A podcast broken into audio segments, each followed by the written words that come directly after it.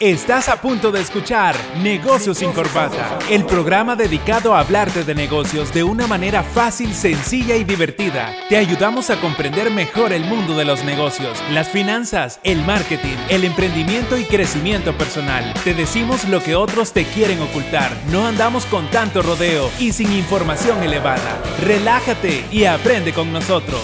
Comenzamos.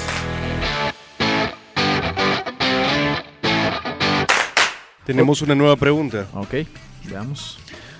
¿Podría ser la clave de mi negocio la buena gestión de mi equipo más que un buen producto? Son cosas complementarias, no podemos descuidar una, una cosa de, de la otra. Porque de, acordémonos que existen diferentes tipos de clientes. No todos los clientes son iguales. Hay clientes que sí pueden tolerar una falta en la calidad del producto porque lo sopesan con el servicio. Pero hay, hay clientes que no. Necesito, y la mayoría de personas dirá así, necesito un producto de alta calidad y un servicio de alta calidad. Las dos cosas. No, no, puedes, no puedes darme una, una cosa menos que el otro, sino que eh, debemos, o sea, nosotros en nuestro parámetro debemos atender eh, todas las áreas que forman parte de nuestro negocio para que el cliente finalmente esté satisfecho, porque no sabemos con qué tipo de cliente vamos a tratar en un determinado momento. Mira, y en ese caso, cuando has cometido una falta dentro de tu negocio, ¿cuál es la mejor salida? O sea, retribuirle al cliente. Pida perdón. Depende qué falta. Es que de- depen- depende qué falta. Depende, o sea, todo depende de, de, de qué Allá falta. donde le pegan, por ejemplo. Allá donde, don- don- don- donde le Bueno. pegan a uno tuvieron que sacar una... Bueno, ¿y sabes qué van a cerrar? O sea, hoy en la mañana leí el comunicado de que ahí ya no. Yo me, me- me- me imagino que no han de haber sido, porque eso es una franquicia, me imagino que no han de haber sido unos buenos eh, franquiciatarios o concesionarios, creo que, creo que les llaman. Yo hubiera hecho lo mismo. Si no cumplen mis políticas de mi franquicia, se van y adiós. O sea, claro, es que tú tienes que tener tus políticas bien establecidas, porque eso, o sea, eso es el factor de diferenciación que te va a dar una, una marca. O sea, imagínate que ese, ese problema, ¿cómo afectó? O sea, ¿cómo afectó eh, eh, esa marca? Al final la gente sigue yendo, claro, pero ya esa marca ya, ya- ya tiene una manchita por un mal concesionario. O sea, por una, por una mala gestión y ahí es donde vamos. No hubo, probablemente no hubo una buena capacitación de su personal. No contrataron buen personal. No supieron, es, eso que tú decís, no supieron atender un problema. O sea, ellos no vieron, ¿sabes qué es lo que no vieron? Lo que hablamos la semana pasada. No vieron los eh, factores de riesgo del mercado. Porque fac- si vos tenés un bar, ese es un gran factor de riesgo. Tú lo tenés que ver. Y tenés que eh, empezar a prepararte para mitigar ese riesgo. De hecho, esta es una de las partes importantes a analizar cuando estás pensando en la, en la competencia, porque debes ver cuál es el nivel de satisfacción de los clientes de tu competencia, porque eso va a tornarse después en una, una oportunidad para que tú puedas superar y, puedas jalarte ese, ese, ese grupo de, de clientes que están insatisfechos con, ese, con esa marca y entonces hay un movimiento ahí cuando las personas ven que fácilmente se puede sustituir esa marca por otra que tiene un excelente nivel de calidad en el servicio, en el producto, en todos los aspectos que el cliente demanda. Entonces hay que prestarle mucha atención a la satisfacción del cliente, la tecnología que la, la competencia utiliza también. Es importante ver qué tan avanzados están en tecnología, si se han quedado obsoletos, Eso es- nosotros es- podemos innovar y ahí se vuelve una oportunidad también. Esa es buena, buena observación porque hay una gran oportunidad de negocio. Muchas empresas latinoamericanas, y aquí me voy a referir a toda Latinoamérica, se han quedado en el pasado. Se han quedado eh, tocando puertas, se han quedado eh, con o sea, la misma estrategia de venta, la misma estrategia de mercadeo. No, no están aprovechando las redes. Hay muchas empresas que no están aprovechando las redes y eso es una gran oportunidad de negocio. Por ejemplo, nosotros con Javier como consultores es una de las cosas que hemos dicho. Nosotros no queremos ser como todos los consultores que andan allá afuera en el mercado. No vamos a ser como todos los consultores. Por eso es que nosotros hemos puesto este programa Negocios sin corbata. Porque no queremos ser como todos esos consultores. Nosotros, ¿cuál es nuestra oficina? Las redes. Porque no necesitamos, yo le dije a Javier, es que no necesitamos una oficina física. ¿Para qué nos vamos a meter a gastos físicos? Perdón, ¿para qué nos vamos a meter a gastos fijos? Todo está en la red. O sea, todo está en internet. Este, es, esta es una oportunidad para nosotros y de igual forma para los emprendedores y las empresas que nos escuchan. Aprovechen la tecnología. Porque es muchísimo más barata la tecnología. Hay muchas cosas mucho más baratas que ya Javier cuando lleguemos a los episodios de marketing nos va a ir contando. Mira Javier, hay una pregunta que, que tú trajiste aquí preparada que me encanta. Que los emprendedores y las empresas deben hacer. ¿Puedo suplir la demanda del mercado? Mira qué interesante esta pregunta y para los amigos que nos escuchan, ¿pueden ustedes con sus negocios suplir la demanda del mercado? Y eso lo veíamos hace rato también, Mario, una persona que creo que le suplía telas a una gran... Una gran empresa. Era una, empresa de textiles. una empresa de textiles. Y que al final decía, me siento en un hoyo porque esa empresa le compraba todo y cuando le pagaba tenía que comprar más para venderle a él mismo, o sea... Fíjate que la, la, entrada en un bucle infinito. En un bucle, No podía salir de... Mira, la, semana pasada me encontré a una amiga que está haciendo bisutería, una bisutería súper bonita. Y mira, qué interesante esto.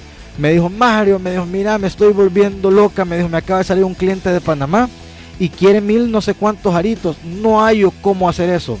O sea, eso se llama suplir la demanda ella no estaba lista o actualmente no está lista para suplir esa gran demanda de aritos.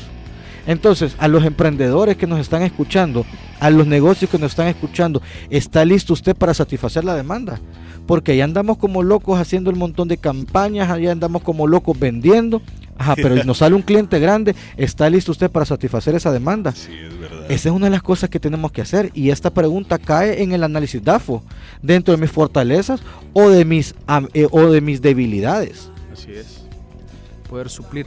Y bien, para ahí, si ustedes están, que nos están escuchando, están redactando esta parte, ustedes pueden colocar algo como esto en su plan de negocios. El mercado de interés está conformado por tantas empresas, ustedes investigarán eh, cuántas empresas hay en su mercado que quieren ingresar, que comercializan X producto en la región X o en el determinado espacio geográfico en el que se tiene una demanda de X productos, que, es el producto que a ustedes les corresponde, en X periodo de tiempo, en donde los compradores poseen las siguientes características y ustedes pasan a definir cuáles son las características de su competencia eh, también pueden colocar el mercado de X producto ha presentado una demanda creciente con tendencia a la alza o a la baja. Ustedes lo van a determinar en su investigación en los últimos cinco años, por ejemplo, o tres años, representando una gran oportunidad de negocio para el sector X. Si un inversionista lee esto, sabrá que ustedes saben también lo que están haciendo. Ellos sabrán que ustedes saben lo que están haciendo. Claro, es que hay que conocer el mercado, si no se van a meter aguas con un montón de tiburones y los van a morder.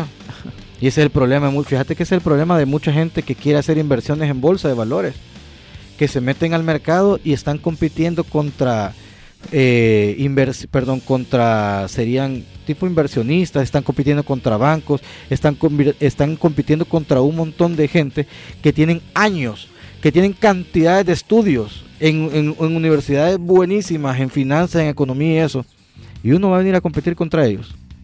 O de igual forma, uno hace un negocio y quiere venir a competir con las grandes empresas, o sea, también uno tiene que, que, aterrizar, ¿verdad? Y empezar poco a poco. Claro, tu negocio en el tiempo puede ir creciendo, pero para eso, o sea, yo tengo que tener un plan de negocio fuerte e ir poco a poco. Si no lo muerde el tiburón. Cuidado, ¿eh? Sí, pues sí, es que mira, no te imaginas cuántos emprendedores me, llegan con historias. Nosotros uh, vamos a escribir un libro con Javier de historias de emprendedores, porque mira, tenemos tantas historias de, que al final, o sea, los negocios no se vuelven rentables o el negocio se vuelve un dolor de cabeza. Porque mira, eso es algo que, pasa. Tú desarrollas un negocio con tu familia, tú o con tu equipo de trabajo puchica, los primeros meses, los primeros años, con aquella gran emoción, de repente empiezan a venir los problemas y todo eso, y al final el negocio, como es tu fuente de alimentos, es tu fuente de sustento para tu familia, no lo puedes dejar. Entonces el negocio se vuelve un monstruo, se vuelve un tiburón que te empieza a comer y a comer y a comer y a comer. ¿Y qué te está comiendo el negocio? Tu estrés, tu, tu tranquilidad o sea, el negocio te está comiendo todo. ¿Por qué? Porque tú no puedes controlar el negocio. Te metiste a un negocio, te metiste a un mercado que no puedes controlar. ¿Y cómo podemos mitigar eso? Por medio de la educación. O sea, emprendedores, gente dueña de negocio, tienen que entender esto. La mayor barrera en el crecimiento y en la sostenibilidad de un negocio son ustedes. Ustedes como dueños porque son los tomadores de decisión, nadie más. O sea, si, si, si su empresa no es rentable, es su culpa. Punto. Quiere que su empresa sea rentable, edúquese. Busque información, haga un plan de negocio, siéntese a hacer la tarea y haga los números. Excelente. Bueno, ¿qué les parece si nos vamos con una canción? Siempre y cuando sea un buen musicón, vea Javier. Ah, ¿Qué les parece de música ligera? Ah, está bien. Para elevar un poco los ánimos. Soda Stereo. Después del corte seguimos hablando de negocios, finanzas, marketing, emprendimiento y crecimiento personal. Ya volvemos.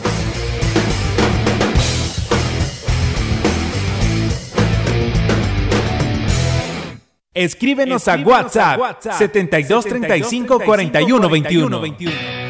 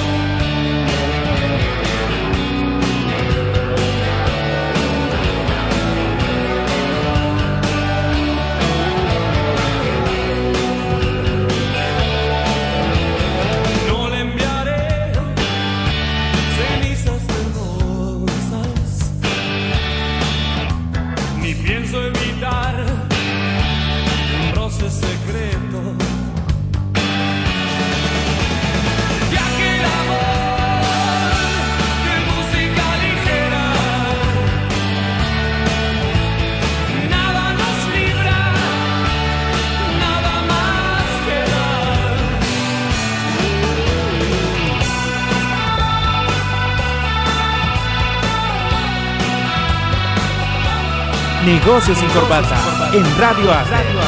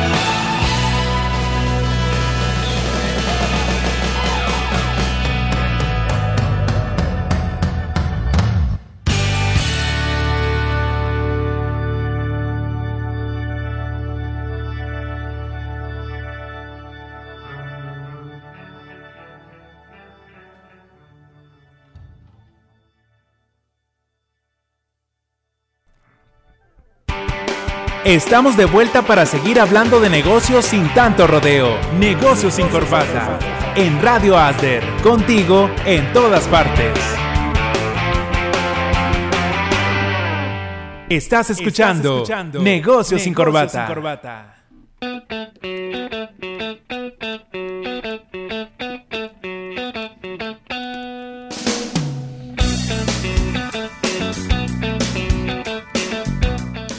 Buena rola, ¿va? Sí, con todo. Y recordarle también a los amigos que pueden escuchar su programa Negocios sin Corbatas en el podcast en Spotify. Pueden ver la imagen en este momento.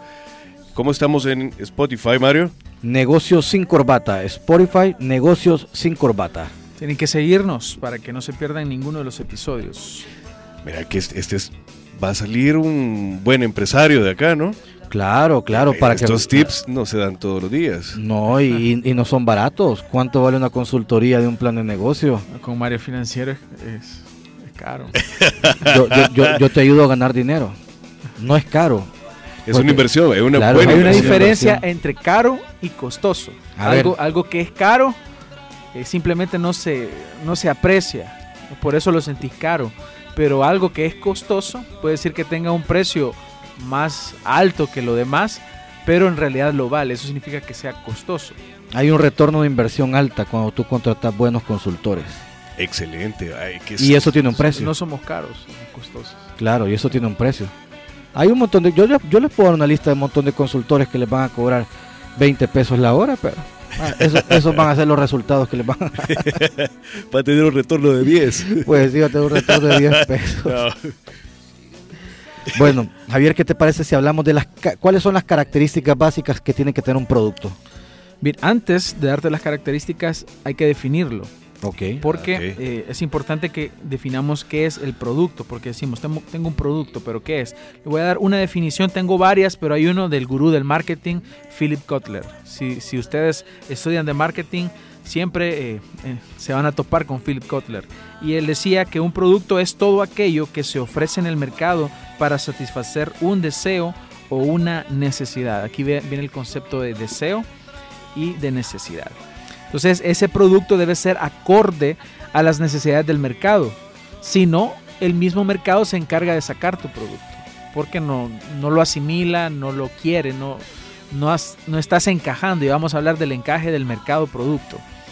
Y las, las características, eh, obviamente, van a corresponder a ca- cada producto, tiene sus características, pero hay algunos aspectos básicos que debemos entender acerca de los productos cuando nosotros estamos desarrollando nuestro plan de negocio, tenemos que definir qué es exactamente lo que vamos a vender. Entonces, en nuestro plan de negocio vamos a colocar las características básicas de nuestro, nuestro producto o de nuestro servicio en todo caso. También vamos a hablar del beneficio básico que aportamos a las personas y sus beneficios complementarios también, porque siempre hay un beneficio directo y hay otros beneficios complementarios. También hablamos del nivel de calidad. Dame un ejemplo de un beneficio complementario para, para estar. Por ejemplo, si, si tú compras un vehículo, tu beneficio directo es el transporte.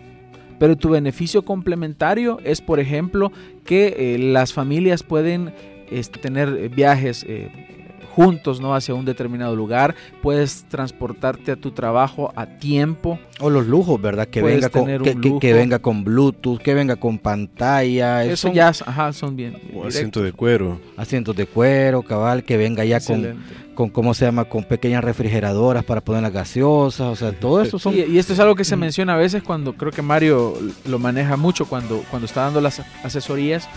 Una persona necesita un vehículo, pero nece- obviamente necesita transportarse, pero la persona quiere el- un modelo reciente o el, Y el con los line, extras. y, con- y que sea full extras. Entonces, esos ya son unos beneficios complementarios, pero los extras. su, su Perfecto. beneficio directo es el que se va a transportar. ¿no?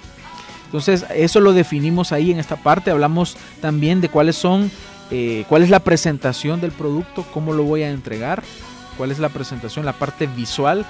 Eh, tiene que ver con esto. También las ventajas competitivas de este producto. Hablamos también de las garantías. ¿Qué sucede si una persona eh, me, me quiere regresar un producto? ¿Cómo voy a responder ante eso? Todo eso lo vamos definiendo acá. ¿Cuál es el servicio postventa que yo le voy a dar? Si una persona ha adquirido alguno de, mis productos o mis servicios, ¿qué viene después? ¿Cómo voy a atender ese, ese seguimiento? Y eso, mira, eso es súper importante porque hay personas que venden mucho, venden mucho, venden mucho de lo mismo y no hay un servicio postventa. Cuando tú tienes un servicio postventa, o sea, venderle al cliente que tú ya tenés es mucho más barato que venderle a un cliente nuevo. Entonces, hay gente y hay negocios que se enfocan en nuevos clientes, en nuevos clientes, en nuevos clientes, nuevos clientes. Y al final se vuelve un dolor de cabeza. Tenés que tener un servicio postventa porque es mucho más fácil venderle ya al cliente, al cliente actual porque ya confío en ti. O sea, ya, ya, ya hay una ya hay un nivel de confianza, relación ya hay una relación establecida. ¿Sabes qué he visto yo también como estrategia de venta? Y no sé cómo funciona, pero genera confianza. Y te lo digo yo como consumidor.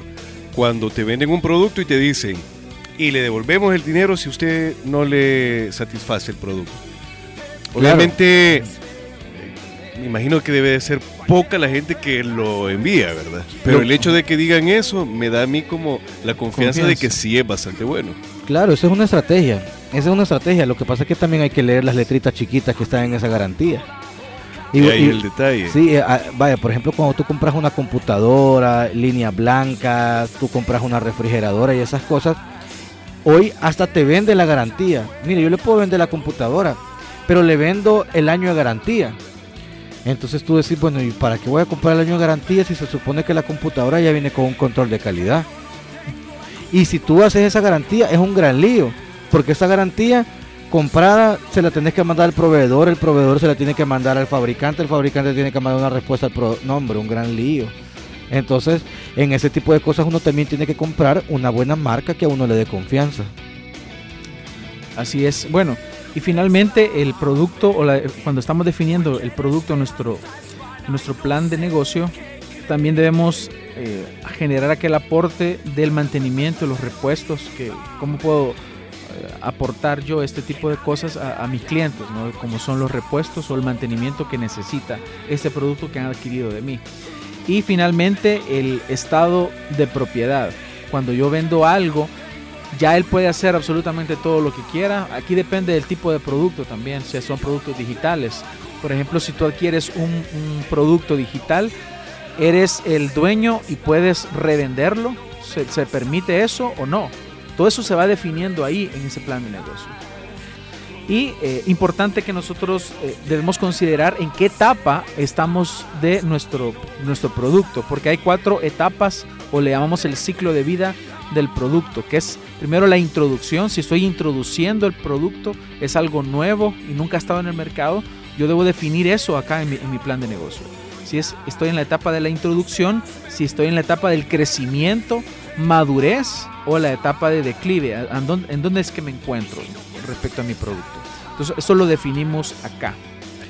Y para ir concluyendo, esto es importante. ¿Cómo hacemos entonces encajar el producto con el mercado? Este término de encaje producto-mercado es un término que fue discutido por primera vez eh, en un blog por una persona llamado Mark Andreessen. Él en su blog desarrolló este, este término que estamos hablando básicamente de un punto crítico en el cual el mercado asimila perfectamente el producto. Y aquí vamos a responder la pregunta que nos hacían hace, hace un instante. Y es que la única forma de validar mi producto y mi modelo de negocio o mi negocio en sí es por medio de ventas. Y rentabilidad. Ventas. Pero- Ventas y rentabilidad porque yo puedo estar... no Exacto. no. Yo puedo estar vendiendo, pero no necesariamente estar ganando. O sea, no es rentable. Solo, solo que algo importante, aquí estamos hablando del encaje del negocio en, en- en- en el tema del producto, aquí sí es la venta, porque al final la rentabilidad es una cuestión de gestión administrativa. Esto es bien importante. La venta tiene que ver con el mercado, pero lo que es la venta para abajo en el estado de resultados, costos, gastos administrativos, gastos financieros, gastos de venta, eh, pago de impuestos, es un tema de gestión, o sea, es un tema administrativo. Eso no nos vamos a meter ahorita. Entonces, la respuesta de nuestro amigo, ¿cómo, cómo validar mi producto? Por medio de la venta. O sea, si los clientes están eh, adquiriendo tu producto, es porque eh, tu producto es bueno. Si los clientes están adquiriendo tus servicios, es porque confían en tu servicio y tu servicio es bueno. Entonces, ¿cómo yo puedo validar en el mercado que mi producto, mi idea de negocio o mi servicio es bueno? Por medio de la venta. Los números no mienten.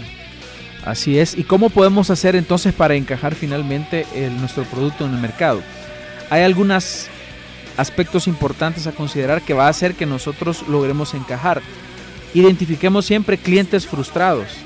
Porque los clientes frustrados nos muestran finalmente que están dispuestos a cubrir una necesidad que ellos mismos tienen. Y si tu producto está dispuesto a poder resolver esos problemas, entonces lo van a comprar. Por eso es, clave que identifiquemos las necesidades, clientes frustrados, clientes con, con esa- ese tipo de necesidades que sabemos que nuestro producto les puede ayudar. Entonces, también debemos identificar el tamaño del mercado, qué tan grande es eh, ese mercado al cual nosotros vamos a ejercer acción y busquemos nichos, busquemos nichos de mercado. Esto yo lo recomiendo mucho. Muchas personas pueden estar ofreciendo un servicio a, a grosso modo, a grandes rasgos, pero necesitamos definir el nicho de mercado que va a ser nuestro punto de acción. También debemos identificar el momento del mercado. Debemos buscar mercados con perspectivas de crecimiento y que, que, va- que estén dispuestos a crecer, que vaya- su tendencia vaya a la alza. Entonces, eh, si tú te fijas, antes, pues, cuando empezaron a venir los celulares, empezaron también a crecer aquellos eh, eh, talleres de reparación. Ya habían más porque había bastante demanda, era un mercado creciente.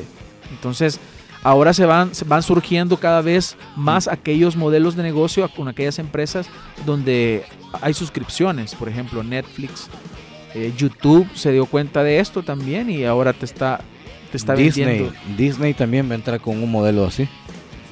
Así Entonces sí, los, los modelos de negocio van innovando y de- dependiendo el, el- el mercado, pero es importante eso, saber cuál es mi mercado y eh, sobre todo definir también a, a dónde están mis clientes, conocer a sus clientes, eh, el, cómo se llama el tamaño del mercado, hay que conocer también a la competencia y lo que hablamos pues la, el episodio pasado, el DAFO. Uno tiene que conocer bien su DAFO para tomar buenas decisiones. Y la última forma de poder encajar es vendiendo tus productos. Ahí te darás cuenta si el mercado lo asimila, lo recibe o lo rechaza.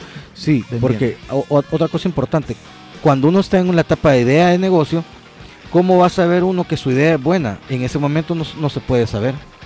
Eso se va a saber por medio de los resultados. Cuando uno lleva a la calle su producto o su servicio, ahí es donde se va a dar cuenta. O sea, cuando empieza a generar venta ese producto o servicio es porque es bueno. Si no genera venta es porque el mercado lo está rechazando. O sea, el mismo mercado se va a encargar de decirle a usted si su producto o servicio es bueno o es malo. Así es, entonces hay que validar vendiendo y si no vendemos, pues hay que ver hay que tomar una acción. Y termino con esta frase, equivócate y mucho, pero equivócate barato. Esto nos va a ayudar a, Buenísimo. a no tirar todos los, Excelente, los sí. huevos. El, el éxito se construye de paso en paso. De fracaso en fracaso se va, se, se va construyendo el éxito. No aplica cuando buscas pareja. Es un proceso, es igual un proceso. Porque muy pocas personas se casan con, con- con- con- con la que empiezan de novias desde el colegio. Eso es un proceso también. Toda la vida es un proceso. Sí. Toda la vida es un proceso. Y uno tiene que ir paso a paso en ese proceso y disfruta el proceso. Porque hay muchos emprendedores y dueños de negocios que no disfrutan el proceso. Quieren todo ya. En la etapa de, de- de la introducción del negocio quieren empezar a ganar dinero. No, y no es así. O sea, muy pocos negocios son así. La mayoría de negocios no son así. Hay un, ah, o sea, uno tiene que pagar un derecho de piso. Uno tiene que invertir. Y hay una curva de aprendizaje bien Claro. extensa. Claro, una curva de aprendizaje grandísima. O sea, no, no quiera poner un negocio de cualquier cosa y, y de repente quiere empezar a ganar dinero porque se va a frustrar. No es así. Bueno, aquí damos consejos de todo, ya vieron. Así que eso ha sido todo, amigos. Nos escuchamos el próximo miércoles a las 3. Yo voy, voy- a tener el próximo, eh, el próximo sábado 28 de septiembre en Santa Ana el primer detox financiero.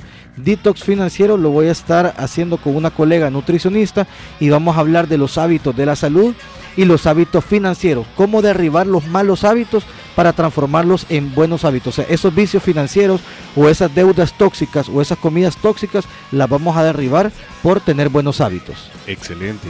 Solo regálenme sus redes sociales, chicos, para que la gente pueda Pueden empezar a buscarme buscarlos. en Instagram como Javier Castro Marketing. Mario Financiero, Facebook e Instagram, Mario Financiero. Y tú, Erika, así con, con- con ese bozarrón, vea, la- las redes de negocios sin corbata. Bueno, pueden buscarnos también en Instagram como Negocios sin Corbata. Y no se olviden de escuchar el podcast en Spotify.